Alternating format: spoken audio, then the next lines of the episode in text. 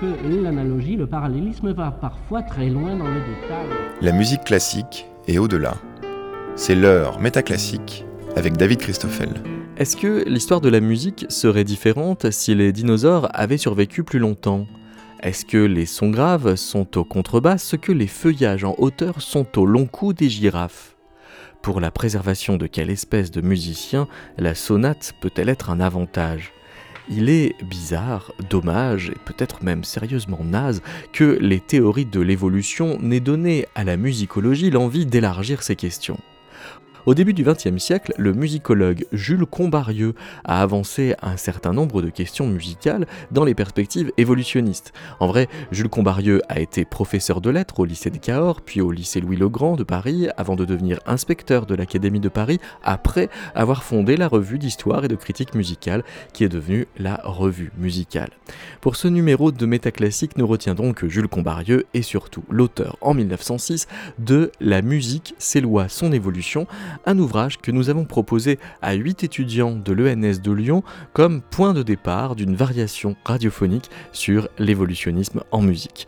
Enregistré en public au théâtre Cantor à Lyon, cette fantaisie radiophonique commence comme un documentaire animalier pour continuer de manière diverse, variée et quelquefois recroisée, avec par ordre d'apparition Yulan Iriar, Justine Kahl, Joséphine Trédez, Alexandre Lepors, Caroline Hildebrandt, Thomas Bingham, Ambre Digonnet et Manon Reich.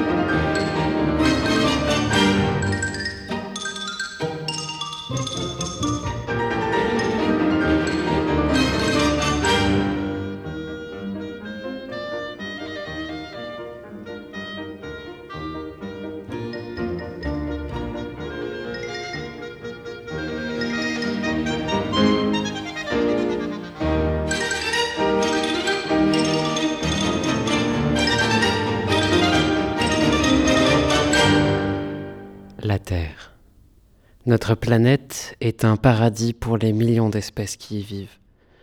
Des espèces à plumes et à poils, à pattes et à nageoires, à tonalité et à accords. Les plus vieux fossiles musicaux qu'on ait retrouvés dominaient la Terre il y a plus de 70 millions d'années. Pour les archéomusicologues, et notamment John Grant, spécialiste des bémols dans le cri des spinosaures, l'extinction de masse qui emporta les dinosaures fut une perte irréversible pour l'évolution de la musique. L'immense majorité des espèces musicales lancèrent un dernier soupir harmonique ensemble. Mais la vie trouve toujours un chemin, et de petites espèces, plus petites et plus résistantes, surent survivre à leurs congénères et transmettre leurs gènes. C'est ce que nous dit Jules Combarieux. Les espèces musicales évoluent en permanence et sont issues les unes des autres, se modifiant au cours du temps. Aujourd'hui, les descendants de ces espèces ont colonisé l'ensemble de la planète. Et on les retrouve du pôle Nord à la pointe de l'Afrique, de la Californie jusqu'au Japon.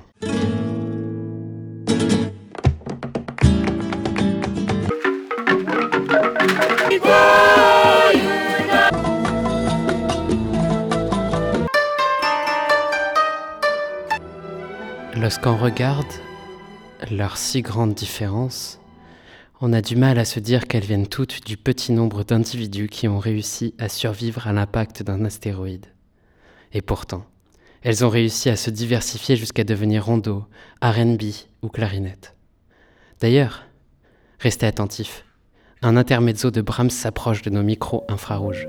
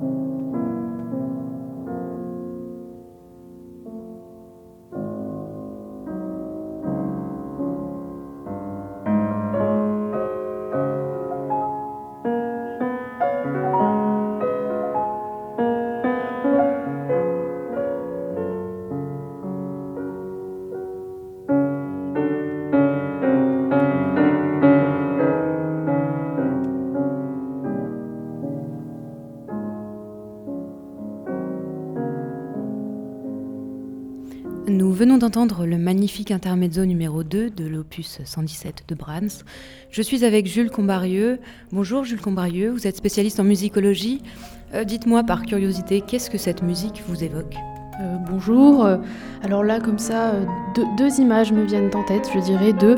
Alors nous avons une vague sonore mais, vous voyez formé par euh, beaucoup d'autres vagues, quelque chose d'aérien, de fugace, de complexe, mais, mais voilà, de, riche de chance. Et puis l'autre image, c'est une musique qui serait comme un souffle qui passe, mais du coup ça serait aussi une vague, mais une vague dans l'air. Et le domaine de la musique, c'est aussi en quelque sorte aussi vaste que l'océan ah, ah Oui, l'océan, si vous voulez, euh, c'est comme une caresse magique d'essence. Je pense que cette expression résume un peu mieux euh, ce que vous voulez dire. Très bien, mais vous précisez aussi dans votre ouvrage La musique, ses lois, son évolution, euh, que la musique, contrairement à la poésie, ne s'exprime pas par les mots, donc pas par la parole. Bien sûr que non. Et alors, comment se, comment se véhicule-t-elle euh, ces émotions? parce que les grands musiciens n'utilisent pas euh, les mots, ils, utilisent l'intuition directe. Ils voient plus loin que, que quelqu'un comme, comme les humains, comme, comme vous et moi. Et Jules Combarieux, vous êtes émotif? Et comment ne pas être émotif face à une musique qui, euh, qui est comme euh, une pénétrante blessure de volupté euh, qui laisse l'aiguillon dans la blessure? Évidemment que je suis émotif, mais, mais comprenez-moi bien, je suis quand même un scientifique. Vous, avez compris à la lecture de mon livre que je suis un peu comme, comme un archéologue du, savoir. Ah, c'est-à-dire que vous avez plusieurs casquettes, décidément. Oui, oui, parce que je suis aussi sociologue, parce que je voilà, ah, d'accord, mais j'ai du mal à comprendre alors comment on peut être si poétique et si scientifique à la fois. Mais quel est le rapport avec l'évolution de la musique alors? Pour comprendre, il va falloir me lire un peu plus précisément. la musique, étrangère au concept, ne se rapproche directement d'un modèle réel qu'en reproduisant le dynamisme de la vie passionnelle. Cette opinion sur la musique, nous l'avons vue érigée en système d'école par les grands métaphysiciens allemands et mise en pratique par les magiciens primitifs qui sont tout à l'origine de l'histoire musicale. Nous allons la voir associée par Darwin à l'idée du sentiment altruiste et social par excellence, l'amour. Darwin se fonde sur les trois faits suivants. 1. La musique a un pouvoir d'expression assez borné. Elle ne peut pas traduire la peur, la haine, l'épouvante, la colère furieuse. En revanche, elle excelle à exprimer l'amour et la joie du triomphe. 2. Dans la passion de la reproduction, les animaux font entendre des sons, ils ébauchent même un chant. 3. Entre des animaux et l'homme, il y a transmission héréditaire. Ces trois faits sont de nature à éclairer l'esthétique. Or, tout rend vraisemblable l'hypothèse d'après laquelle les manifestations de la voix chez les animaux qui nous ont précédés n'ont pas été une simple dépense d'énergie, mais une sorte de langage lié à des sentiments altruistes, un moyen de séduction. Darwin insiste sur les animaux. Les mâles, qui cherchent à attirer des femelles, déploient toutes les ressources leur permettant de briller. Les rossignols se livrent à de véritables concours de vocalises pour conquérir une compagne. L'animal, qui a triomphé de ses rivaux, devient le fondateur d'une descendance plus belle, puisque, par son triomphe, il a éliminé des individus moins bien doués que lui, et comme cette descendance est soumise à la même lutte et à la même sélection, elle se transforme peu à peu à son tour. Avec le temps, des espèces nouvelles sortent de là. Et que de choses il y aurait dans le chant d'un oiseau? C'est tout l'avenir qui chanterait dans sa voix. Le retard d'une espèce à aborder au divin rivage de la vie serait dû à un rossignol ayant manqué sa vocalise. L'homme serait le continuateur de l'animal, pour la musique comme pour tout le reste. Les mélodies les plus charmantes de nos compositeurs ne seraient pas autre chose que le prolongement épanoui, l'idéalisation consciente, la survivance aboutissant à une chose d'art, d'un fait initial lié à des sentiments les plus forts de la vie sociale. Et ainsi s'expliquerait à la fois le caractère mystérieux et les effets si troublants de la musique. Elle est mystérieuse parce qu'elle est désappropriée aujourd'hui de sa fonction primitive et qu'elle applique à des objets librement choisis par la fantaisie un langage qui, à l'origine, fut exclusivement celui de l'amour. Ce que j'aime à retenir de la pensée de Darwin, c'est qu'amour et progrès ne font qu'un. Deux êtres qui se cherchent ne veulent pas seulement la reproduction et la continuité de la vie, ils veulent sa promotion vers le mieux et le plus beau. Or, le progrès, s'il existe réellement, s'il est une loi, doit être rattaché au plan même de la création, à un principe premier réglant l'évolution des êtres. L'expression musicale serait donc ramenée à un rôle grandiose et magnifique. Gaspard Bonson à l'antenne. Oui, je suis un explorateur, c'est un travail quelque peu particulier et perdu. Enfin, on n'en trouve pas beaucoup, mais je suis un explorateur particulier en effet. Moi, je pars à la chasse aux sons. J'essaye de faire des petites trouvailles sonores, des sons qu'on a oubliés, qu'on ne trouve pas. Enfin, aujourd'hui, je vais vous faire un petit bestiaire des sons. Et pour faire ce bestiaire des sons, je pense qu'il faut commencer par une histoire et la raconter.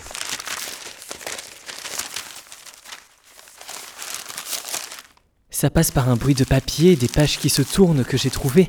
Enfin, écoutons ces feuilles qui se tournent, ce plaisir d'un livre qu'on lit.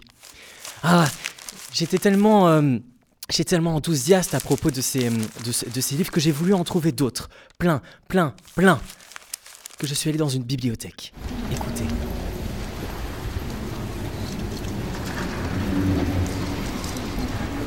Ce silence et tout d'un coup...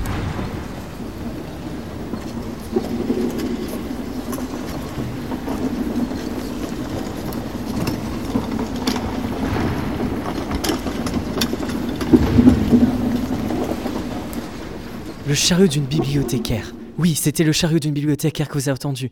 Il est apparu d'un coup, il m'a transporté, il m'a fait vagabonder. J'ai pensé à tellement de sons, tellement de sons qui m'ont emporté dans une grande odyssée du son, que je ne savais pas où aller m'emmener.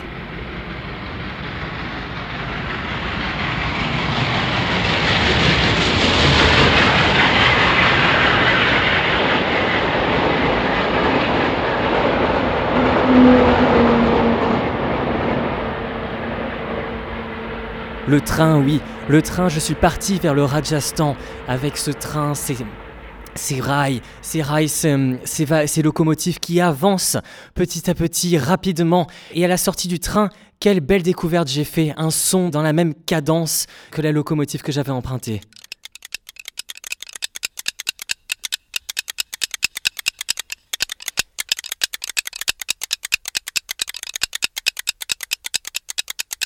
Des percussions non loin de Jaipur qui étaient sur le chemin de mon voyage et qui m'ont fait découvrir ce magnifique paysage indien qui par la suite m'a donné envie de partir plus loin, plus loin, aller dans l'arrière-pays et faire un retour vers la nature.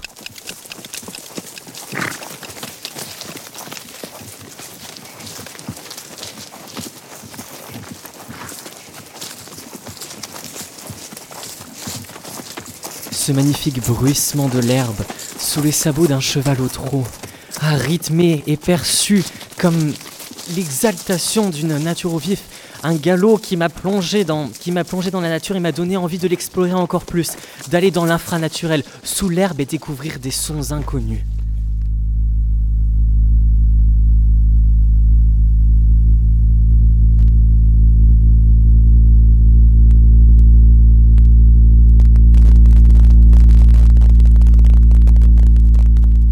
Perturbant aux premiers abords, ce bruit est en fait des vibrations d'un sphinx livourien.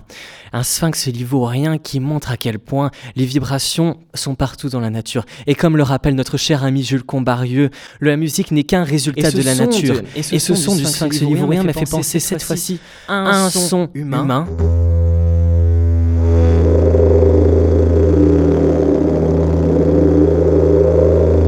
la vibration du didgeridoo, un instrument découvert, un instrument que j'ai découvert en Australie et qui appartient aux aborigènes et qui imite, qui imite de façon euh, magnifique la nature. Mais bon, après tant de détours, après tant de détours et de voyages, je suis revenu aux sources. J'ai voulu revenir à ma terre natale, le Pays Basque.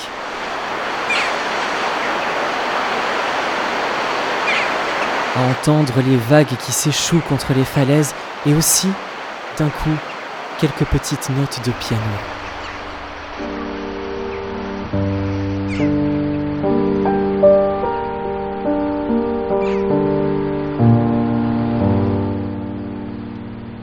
Et tout à coup, je me souviens que c'était l'inspiration de Maurice Ravel, né à Cibourg, son inspiration pour une barque sur l'océan, son deuxième mouvement des miroirs.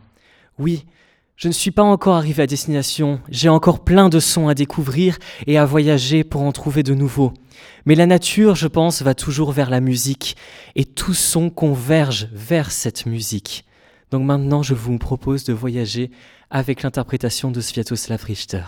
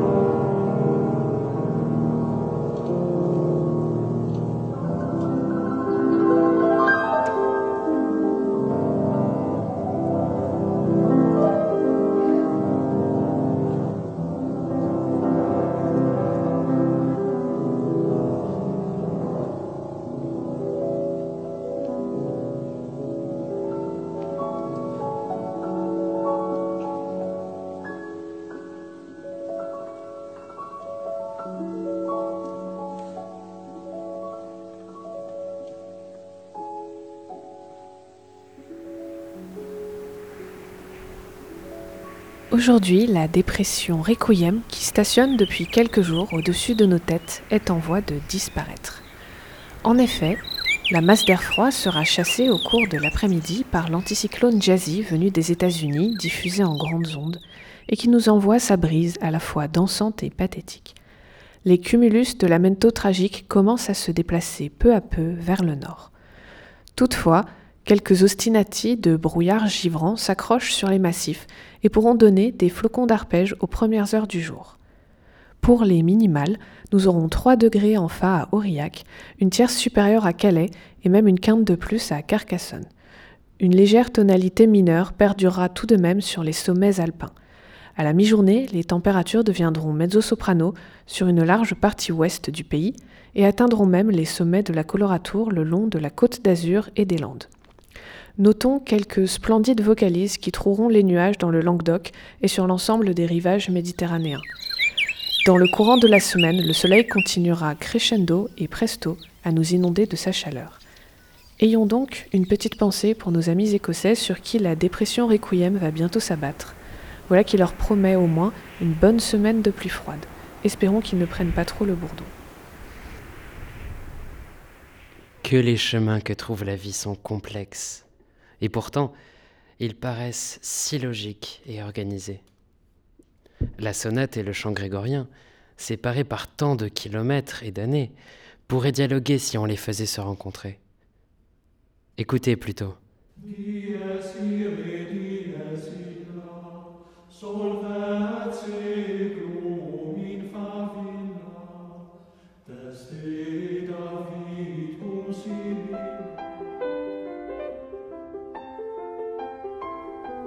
Que leur canon est beau.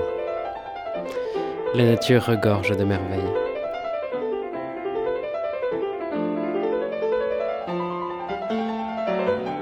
Mais les espèces livrent tous leurs secrets uniquement dans leur habitat naturel. Regardez, une famille d'opéra qui joue. La mère surveille l'entrée du théâtre tandis que les petits se chamaillent. Ils apprendront par ces jeux tout ce qu'il leur faudra pour survivre et devenir les vrais maîtres de leur environnement. Il faut dire que les opéras ont eu la chance de trouver dans les salles de concert un phonotope idéal pour leur développement. Cette espèce est la parfaite illustration des théories darwiniennes de Combarieux. C'est un merveilleux exemple de sélection naturelle et de pression de l'environnement. L'opéra, dont les plus vieilles traces datent du XVIe siècle, était passé à la limite de l'extinction. C'est sa migration, poussée par le climat, de l'Italie vers la France, qui lui a permis de s'épanouir dans un musécosystème qui lui convenait. C'est grâce à ses liens avec d'autres espèces de la musicocénose qu'elle est devenue le sommet de la chaîne alimentaire. Regardez. Regardez, écoutez. La femelle dominante laisse passer Wagner, qui vient apporter de la nourriture aux membres du clan en échange de protection et de succès. Les liens entre ces deux espèces sont si étroits que Combarieux parle d'évolution conjointe. Les interactions entre espèces dans les écosystèmes sont si subtiles que d'un endroit à un autre, c'est de toutes autres espèces qui dominent. Pourtant, cela n'empêche pas certaines de passer d'un continent à un autre pour coloniser de nouveaux espaces. C'est le cas d'une espèce venue d'Amérique, qui a traversé clandestinement l'Atlantique à bord d'un cargo de marchandises. Une espèce qui se trouve dans le collimateur des associations de protection de la musique classique qu'il dénonce comme invasive. Cette espèce, la voici, c'est la radio. Elle est née d'un croisement fertile entre deux autres espèces hétérogènes, la mécanique et la musique populaire américaine. Cette nouvelle espèce a vite colonisé son espace. Elle avait tous les avantages pour cela. Et une fois l'Amérique conquise, elle est arrivée en Europe et a là aussi trouvé un domaine pour se développer. Son mode de reproduction rapide lui a permis de pulluler et d'envahir tout le territoire européen d'abord, puis le monde entier. Son aptitude à intégrer les autres espèces musicales à elle-même lui a conféré un avantage évolutif certain. Aujourd'hui, elle est partout, autour de nous, et nous accompagne à chaque instant, sans pour autant qu'on sache quand elle arrive. Est-ce que tout ça, euh, cette émission, euh, vous en train de parler, est-ce que vous appelleriez ça de la musique, monsieur Combarieux Eh bien, c'est c'est moi qui vais vous poser une question, euh, mademoiselle. Notre appareil auditif, sait-il qu'il s'agit de musique et pas de son, ou de son et pas de musique? Euh, Vous me prenez de court, je l'ignore. C'est pourtant une, question à laquelle euh, je réponds dans mon livre. Euh, je vous demanderai aussi qu'est-ce qu'un son? J'imagine que vous n'aurez pas la réponse, donc je continue. Euh, c'est bien le problème. Que ce soit la radio ou pas, la question est est-ce qu'un son est musique? Est-ce que la musique est son? Et là, je suis d'avis que concernant la radio, nous n'avons plus affaire à des sons, mais à une synthèse de sons. Écoutez donc ma voix. C'est véritablement une synthèse de sons, c'est véritablement une œuvre d'art.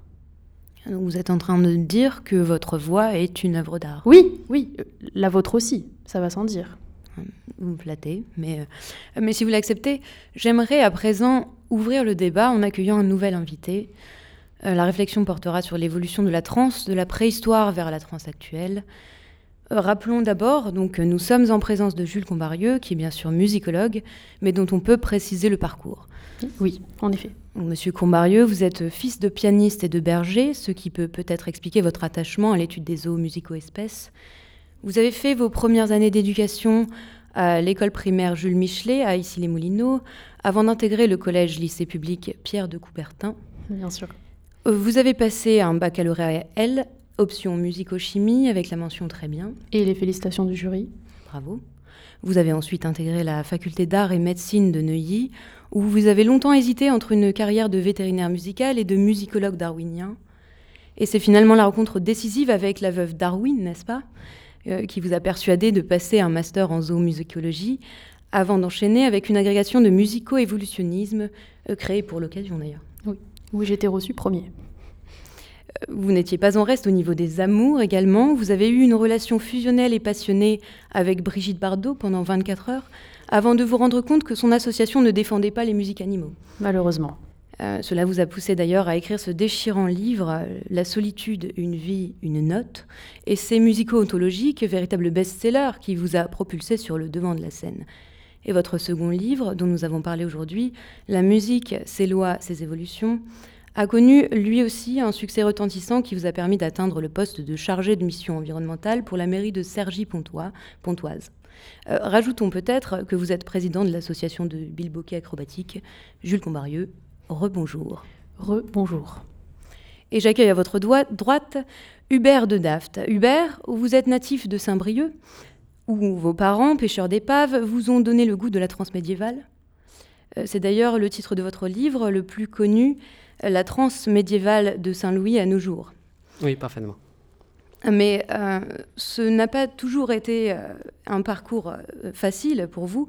Euh, après un brillant CE2 dans la classe de Madame Champard, vous avez eu quelques difficultés à comprendre la grammaire de CM1, Malheureusement. ce qui vous a valu les colibés de vos camarades. Et ce traumatisme vous a valu d'ailleurs de vous rebeller contre la société, de, euh, contre la société par le gothisme et la réalisation de galettes bretonnes sans sarrasin. Oui. Euh, Mais la rencontre avec Monsieur Jubert, euh, professeur d'histoire-géologie en classe de première, vous a permis de sublimer votre amour pour le gothisme en amour pour les cathédrales gothiques. Oui, De- je voudrais d'ailleurs remercier euh, Monsieur Gilbert qui m'a beaucoup aidé dans ma carrière. Je suis sûre qu'il nous écoute. De là, le parcours classique, euh, donc euh, université de technosciences historique, master de chimie, thèse sur la nature impermanente, de la transe, qui vous a mené à un poste de maître conférencier à Shanghai. En somme, Hubert de Daft, vous êtes la personne la plus au fait sur la transe euh, sur cette planète. Hubert, Oui, bonjour. je pense. Bonjour. Alors tout d'abord, dans ce débat, euh, je laisse la parole à, à Jules Combarieux. Jules, pensez-vous que la transe actuelle soit une dégénérescence de la transe préhistorique? Je vais vous dire oui. Très bien. Et vous, Hubert, qu'en pensez-vous? Euh, alors pour glose et Kant, euh, non. Voilà, d'accord. Merci à tous pour ce débat passionnant et à bientôt pour une nouvelle discussion enrichissante.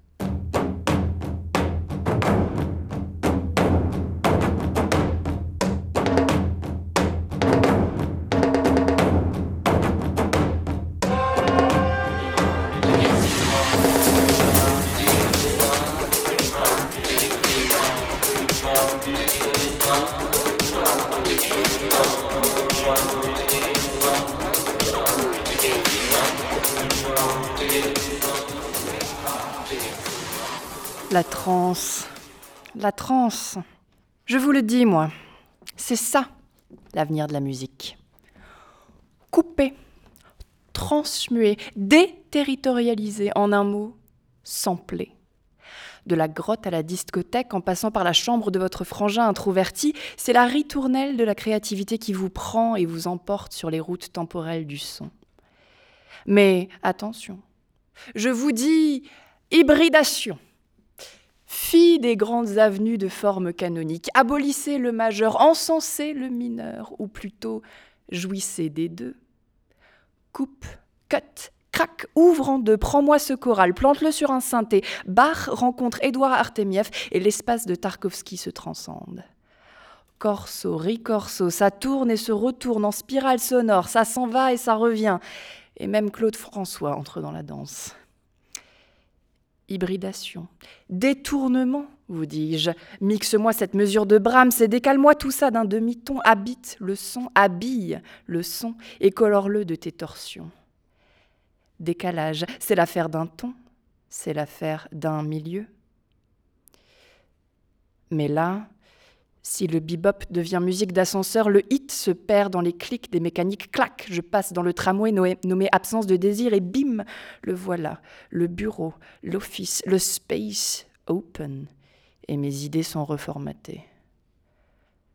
Adieu le fantôme dans la machine. La question est de savoir si nous, androïdes, rêvons de moutons électriques.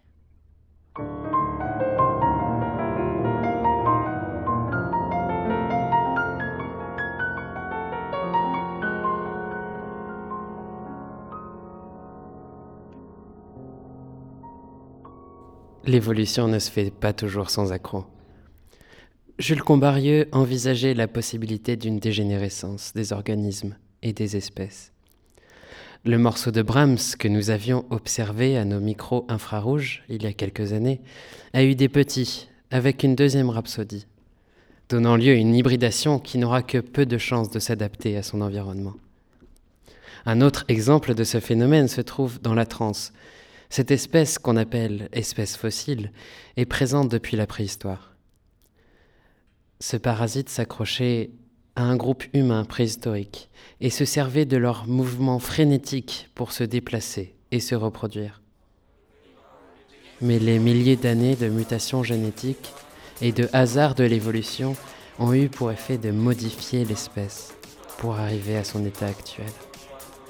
Elle a gardé son mode de vie parasitaire, s'emparant des consciences des autres espèces de son musécosystème, mais il est dur de croire que son ancêtre est la transe préhistorique.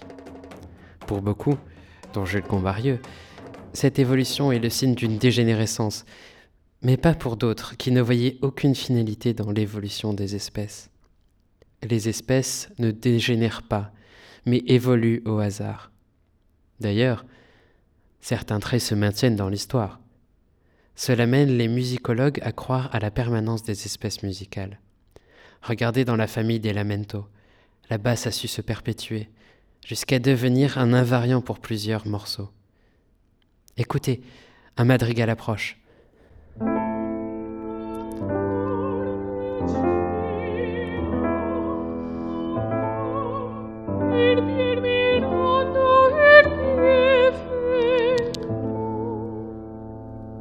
Fascinant. Mais on a pu faire les enregistrements d'une même basse avec des espèces très différentes, comme la musique mexicaine.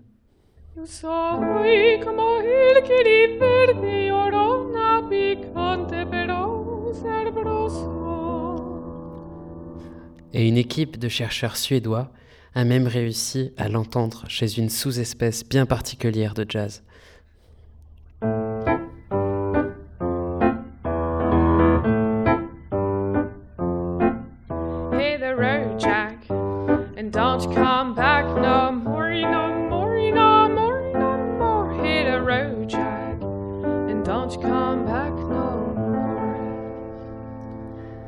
Les exemples de ce genre sont nombreux dans la nature.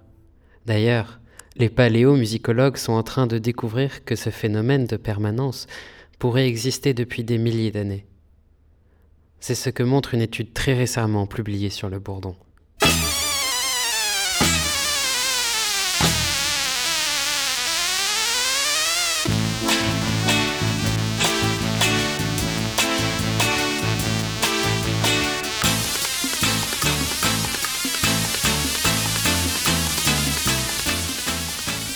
Permettez-moi de vous poser une question importante, puisque je ne peux m'empêcher de la, poser, étant donné qu'elle est extrêmement d'actualité. la semaine dernière à peine, des zoomusicologues ont levé le mystère qui pesait sur l'espèce musicale du bourdon. Et puisque nous avons la chance de vous avoir avec nous aujourd'hui, alors que vous êtes pourtant si rare dans les médias, que pensez-vous de cette découverte? Et, puis d'abord, qu'est-ce que le bourdon? Qu'est-ce qu'un bourdon? Est-ce besoin vraiment de le rappeler euh, euh, C'est une espèce musicale connue pour ses vertus modales, euh, forme de basse continue, qui accompagne d'autres formes de vie dans l'imaginaire commun. J'ai besoin de continuer. il, avait, il avait été observé pour la dernière fois au 19e siècle pourtant, et ça veut dire qu'il avait donc disparu? Oui, enfin, le bourdon qui avait été observé pour la dernière fois au XIXe siècle faisait partie euh, d'une espèce de famille de chants religieux au, XVIIe siècle euh, qui appartenait, euh, vous le savez, au même musicosystème que le chant grégorien à l'époque, mais ça, ça s'est progressivement éteint. Donc ce serait pourtant, donc ce serait un, faux bourdon alors. Et oui, et oui, c'est exactement ce que vous dites. bon point. c'était, c'était un faux bourdon. Et là, ce que les chercheurs ont découvert, c'est le vrai bourdon qui apparaît par exemple dans les cornemuses des, des chants traditionnels. d'ailleurs, je tiens à préciser que il s'agit effectivement d'une découverte de chercheurs, mais j'avais, euh, il me semble dans mon livre, intuitionné un peu euh, cette découverte. Euh, ah, et pourtant, on m'a dit que personne ne connaissait son habitat naturel. Peut-être, mais en tout cas, ça confirme ma théorie qui, qui, disait qu'il ne faut pas négliger la part du hasard dans l'évolution, ni l'influence du milieu. Ça, ça je l'avais bel et bien écrit dans mon livre, que je suppose vous n'avez pas lu. Non, c'est évidemment, il s'agit de la théorie synthétique ou la synthèse moderne, que vous expliquez très bien.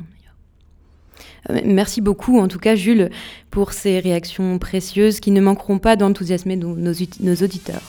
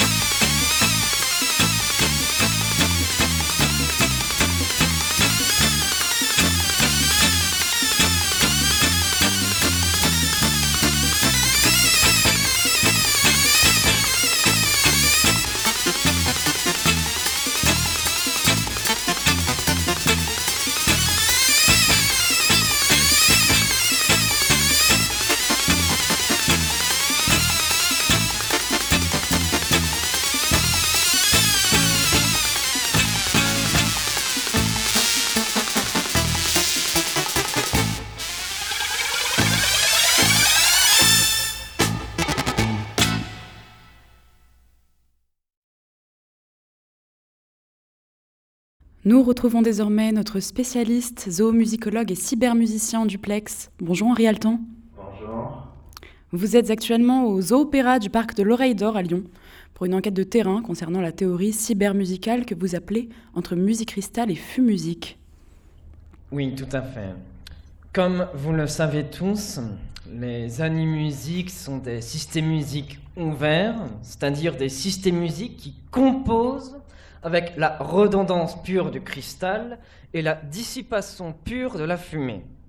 Le cristal, ou musique-cristal, a la propriété remarquable que sa structure macromusicoscopique soit la reproduction à l'identique de sa structure micromusicoscopique, donc une redondance impeccable. La fumée, ou fumusique, est la fluctuation, la dissipation. Donc, entre redondance, répétitivité d'une part, et fluctuation, variété, dissipation d'autre part. Merci beaucoup pour cette introduction. On ne peut plus clair, je pense. Euh, le centre de votre propos aujourd'hui concerne le principe de somplexité par le bruit, il me semble. Vous m'ôtez les mots de la bouche, je vous en félicite. Laissez-moi les réintroduire par l'oreille. le principe, donc, de complexité par le bruit. Le bruit met en jeu une théorie cybermusicale de l'information quand on introduit du bruit dans un conduit auditif. Soit la quantité d'information diminue à sa sortie, soit au mieux elle reste la même. Mais le problème épistémo-musicologique chez les animusiques, c'est que l'information s'accroît et le seul moyen d'expliquer cela, c'est le principe de complexité par Henri? Henri Taisez-vous Merci. Je reprends donc. Chez les, chez les animusiques, une certaine quantité d'erreurs ou de bruit permet un accroissement de la complexité par des mutations aléatoires. Ce que permettent les systèmes musiques ouverts complexes que sont les animusiques, c'est que ces erreurs, ce bruit, peuvent être assimilés à la musique. C'est-à-dire que ce bruit va déséquilibrer l'animusique et l'animusique va rééquilibrer ce déséquilibre en s'adaptant, en l'intégrant, en l'assimilant pour avoir de nouvelles sonorités. Seuls les systèmes musiques complexes peuvent assimiler cette quantité de bruit et d'erreurs parce que dans un système musique plus simple, la même quantité de bruit la tuerait, l'assassinerait, la ferait Très bien, disparaître. merci Henri, merci beaucoup. Alors si je peux me permettre une toute petite remarque Vous néanmoins. venez de me couper, mais je vous en prie, permettez-moi. Oui, alors. Peut-être vous serait-il possible, pour la bonne compréhension de nos auditeurs, de préciser votre théorie de l'information? Oui. Mais c'est bien simple. À mon époque, un bambin musicologue l'aurait compris. Mais je vois bien que depuis l'entrée dans l'ère post-68 art et, oserais-je dire, post-moderne, il faut tout expliquer, simplifier, lisser, faciliter, rendre accessible la chienlit. Oui, oui, oui, Henri. En un mot, vulgariser. Mer- Merci Henri. Donc, donc vulgarisons, puisque l'époque l'exige. Si on introduit du bruit dans un conduit auditif, la quantité d'information est soit diminuée, soit au mieux reste la même. Mais l'introduction de bruit dans un animusique fait que la quantité d'information s'accroît, ce qui est le paradoxe fondamental du principe. Comprenez bien. L'animusique est un système musique de système musique. Et à l'échelle du conduit auditif à l'écoute de la cellule musicale qui subit la mutation, la quantité d'information décroît, donc elle est en règle avec la théorie cybermusicale. Sauf qu'à l'échelle de l'organisme musique, la quantité d'information s'accroît parce que cette source d'erreur, de bruit, fait se complexifier l'information et diminue la redondance. Ce qui fait que cette assimilation de l'erreur par des organismes musiques qui sont capables de ne pas mourir de cette introduction d'erreur et de bruit, fait que ce bruit est assimilé et fait que l'information s'accroît. Là, par exemple, c'est le cristal ou musique-cristal.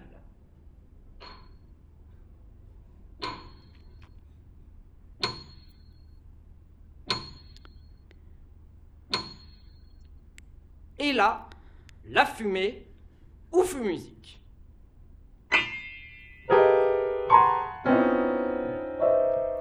Merci Henri, merci.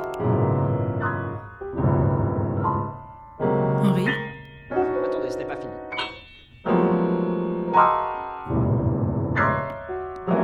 démonstration a besoin de temps.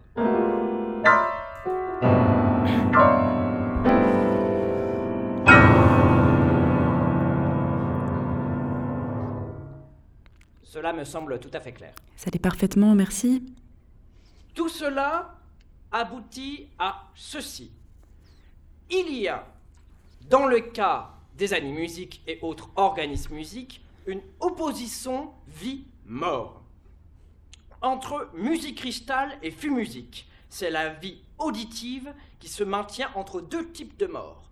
D'une part, le cristal, la redondance pure, si l'organisme musique se répète indéfiniment, c'est un cristal et non un animusique. D'autre part, la fumée, la dissipation pure. L'organisme musique n'est plus capable d'assimiler ses erreurs, ce bruit, ces événements aléatoires et par conséquent se dissipe. Cette quantité de bruit qui est assimilée, c'est un autre type de mort, car la vie auditive procède par assimilation d'un type de mort. La vie auditive, c'est la vie auditive qui assimile la mort, d'où ce théorie musique bien connu, vie auditive égale vie auditive plus mort auditive. Merci infiniment Henri Altan. Je vous propose maintenant de nous pencher du côté des images, des évocations.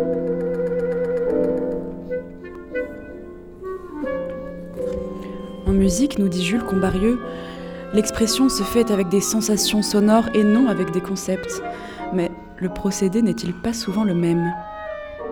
Ces sensations sonores, sortes d'images réalisées, n'ont de valeur imitative que par les associations d'idées qu'elles éveillent. Je vous propose de nous pencher sur cette notion de sensation, d'évocation et pourquoi pas de synesthésie, puisque nous vous proposons un petit peu de mession. Nous recevons Thomas. Bonjour. Énomusicologue, compositeur et vignoble. Oui, bonjour Thomas. Vous êtes spécialiste de Olivier Messiaen, mais aussi des vins des Pyrénées-Orientales, particulièrement des collines des Aspres. Vous êtes également rédacteur en chef de la revue Musique en bouteille. Et votre thèse sur l'herméneutique de la correspondance des sons, des couleurs et des vins rouges dans la musique d'Olivier Messiaen sera publiée prochainement aux éditions Fayard. Dites-nous, Thomas, que vous évoque ce premier mouvement nommé Liturgie de cristal du Quatuor pour la fin du temps que nous venons d'entendre Euh, plutôt un Cairo. Enfin, le traitement du timbre m'évoque vraiment le carignan en dominante mûrie sur les coteaux pleins ouest et qui adoucit d'une pointe de grenage ce vin franc et carré, au tanin rond mais hum, ferme. Oui, le jeu modal me rappelle définitivement les notes méridionales d'épices, de garrigue et de petits fruits noirs. Enfin, cette musique est à déguster avec des anchois grillés au poivron confit, ou pourquoi pas avec un filet mignon de porc braisé. Hmm. Merci beaucoup. Partons maintenant du côté vocal, avec ce troisième mouvement des petites liturgies de la présence divine.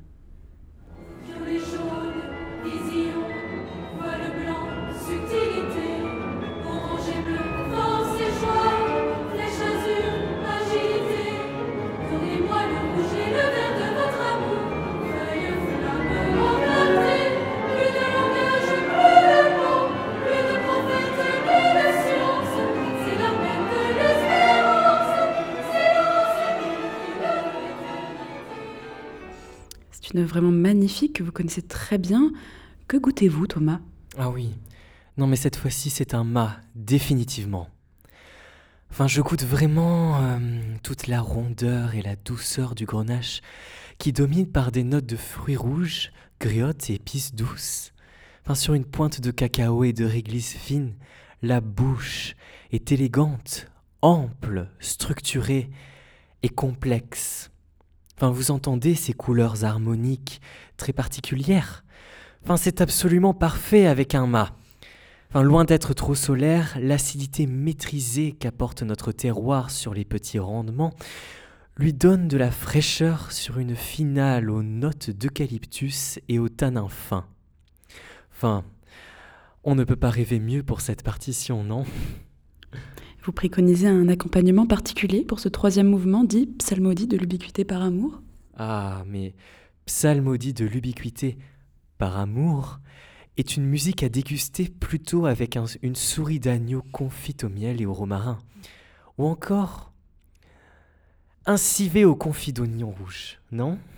Ah, Je pensais plutôt à un magret de canard grillé ou euh, gratin de courgettes à l'ail rose. Ah, mais oui, mais absolument.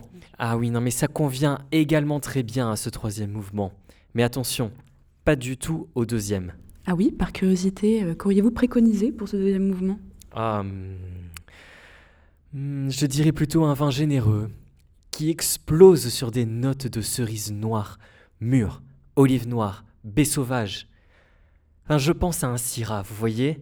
Un syrah avec une bouche magnifique, d'ampleur et d'arôme qui laisse découvrir des tanins velours. Enfin, vu le choix du mode, l'utilisation des ondes Marteneau et le texte de Messiaen, on cherche vraiment un bel équilibre entre structure, puissance et acidité. Merci infiniment Thomas. Merci à vous. Je rappelle que nous vous retrouverons sans faute au très éminent congrès 2022 de Roubaix des énomusicologues, qui, je le rappelle, portera sur le thème du vin nature dans la division symétrique de l'octave au 1er 20e siècle. Mhm. Pour la suite de notre émission, allons du côté de notre cabinet des curiosités, où notre commission pour la diversité des rencontres musicales a décidé de convoquer deux invités de taille.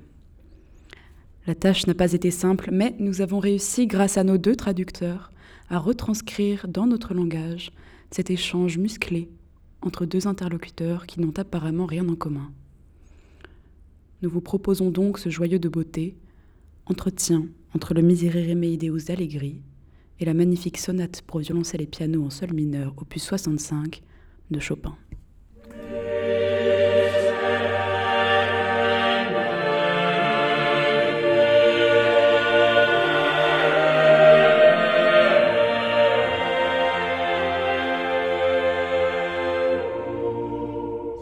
Bonjour.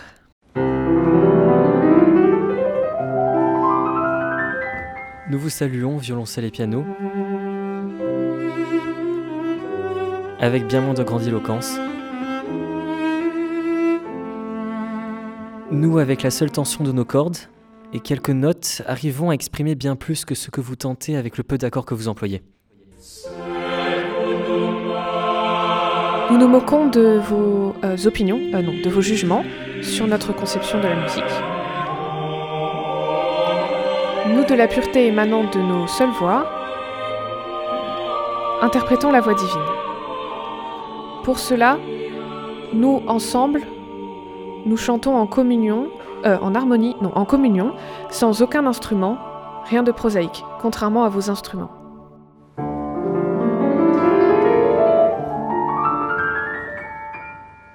Voyons. Face à de telles accusations, écoutez donc comment je m'étends horizontalement, écoutez cette beauté du violoncelle comme elle se prolonge.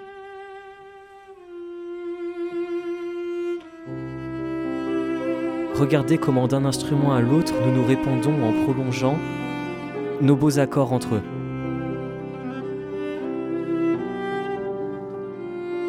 Regardez comment nous portons bien notre nom de sonate. Sonner et de quelle façon Oui, dans la continuité, nous sonnons ces belles mélodies pour vos belles oreilles.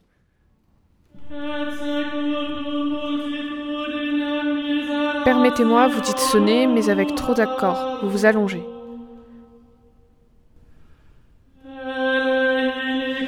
Vous n'êtes que des instruments de musique de chambre. C'est ce qu'on appelle une sonate profane et non d'église.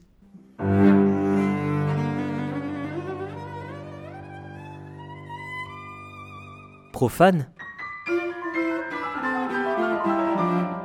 Excusez-nous de faire une musique vive.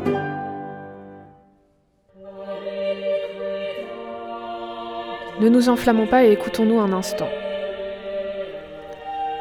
Nous de voix différentes et sans instrument, vous le plus souvent en solitaire, mais ici à deux, nous cherchons tous deux l'harmonie.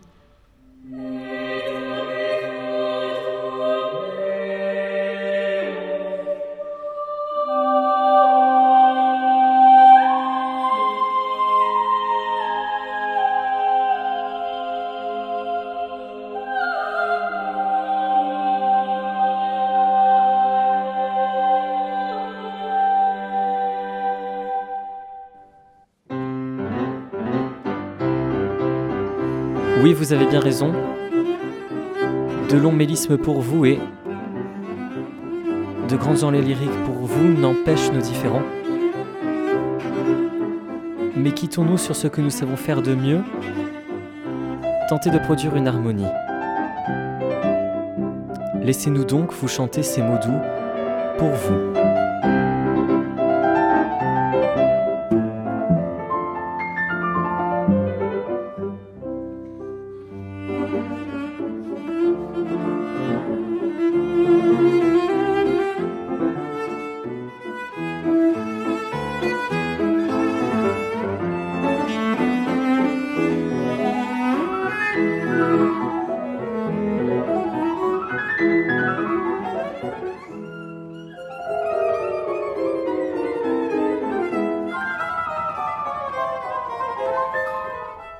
Accueillons Carolina Artemignoff, bonjour. Vous avez fait une thèse en hasardologie complexe des évolutions darwiniennes différentielles. Darwin a dit Il est impossible de croire que cet univers immense et merveilleux est le résultat d'un hasard aveugle ou d'une nécessité. Euh, Qu'en dites-vous? Oui. Oui, en, effet, ce n'est ni un hasard ni une, une nécessité. Hmm. Je dirais même que c'est un hasard déterminant. Excusez-moi, j'imagine que vous êtes euh, spécialiste euh, sur la question, euh, mais c'est exactement ce que je dis dans mon livre. Hasard déterminant, c'est une expression de moi. Oui, oui. Mais ce que je veux dire plus particulièrement, c'est que le, musicien, vous voyez, s'alimente de tout ce que lui envoie le milieu social. voyez Or, ce milieu extérieur change. Donc, les conditions intérieures de la vie musicale changent aussi. Hmm La- La musique se renouvelle nécessairement pour s'adapter à des conditions qui elles-mêmes sont incessamment renouvelées. Vous voyez, la, la formation d'un talent de compositeur, euh, dirigé à la fois par le principe d'hérédité et par des acquisitions, des acquisitions excusez-moi, quantitatives ou qualitatives venues du dehors, évoque bien l'idée de la formation d'un être vivant. Vous avez dit quantitative et qualitative. Proportionnellement euh, à l'importance, j'aurais dit qualitative et quantitative. Mais continuez, continuez. Non. Bien, la- laissez-moi prendre un exemple plus, particulier. Au lieu de l'étudier dans l'histoire, on pourrait l'observer dans l'individu, n'est-ce pas? Qui, répète et résume bien souvent l'évolution de l'espèce, hein, si vous êtes d'accord avec moi. Bien. Bien. L'esprit musical de l'enfant, qui vient d'apprendre le nom des notes, par exemple, leur place sur le clavier, les éléments de la grammaire, hein, ne connaît que la vie parasitaire. Voyez? Lorsqu'il est arrivé aux exercices d'harmonie, hein, il, ressemble encore euh, à, l'embryon, hein, qui, dans une cavité maternelle, accumule les matières nutritives. Ouais, Excusez-moi, Carolina, permettez-moi de vous interrompre. Euh, J'aimerais savoir ce que, ce que vous en pensez, Jules, euh, justement, sur ce point. Euh, euh, ce que Madame Carolina, euh, j'ai oublié son nom de famille, euh, vient de dire avec un exemple un peu trivial euh, et du jargon peut-être un peu trop complexe, c'est tout simplement l'idée que j'ai développée euh, de l'évolution euh, avec un certain progrès. Oui. Oui, tout à fait, oui. Comment vous dire? Ce que j'essaye de vous dire, c'est que l'individu évolue sans cesse. Voyez, soit pour continuer le mouvement de l'hérédité ou l'impulsion mystérieuse de la nature, soit pour s'adapter aux conditions extérieures. Voyez, c'est ça mon, mon propos. Pas vraiment, mais que, que, que dites-vous du, du progrès dans l'évolution? Qu'en pensez-vous, vous? Pour s'adapter. Bach a fait entrer dans son économie l'art des Italiens, celui des Français, celui des Allemands qui l'avaient précédé ou qui étaient ses contemporains, avant d'ouvrir l'ère de la musique moderne. Beethoven a imité Mozart avant d'écrire la sonate dédiée à l'archiduc Rodolphe, ainsi Wagner a imité Meyerbeer avant d'écrire la tétralogie et Verdi, comme tant d'auteurs, a modifié sur le tard son esthétique pour s'adapter au goût wagnérien alors régnant. Mais est-ce que cela veut dire qu'il n'y aurait pas de progrès dans la musique?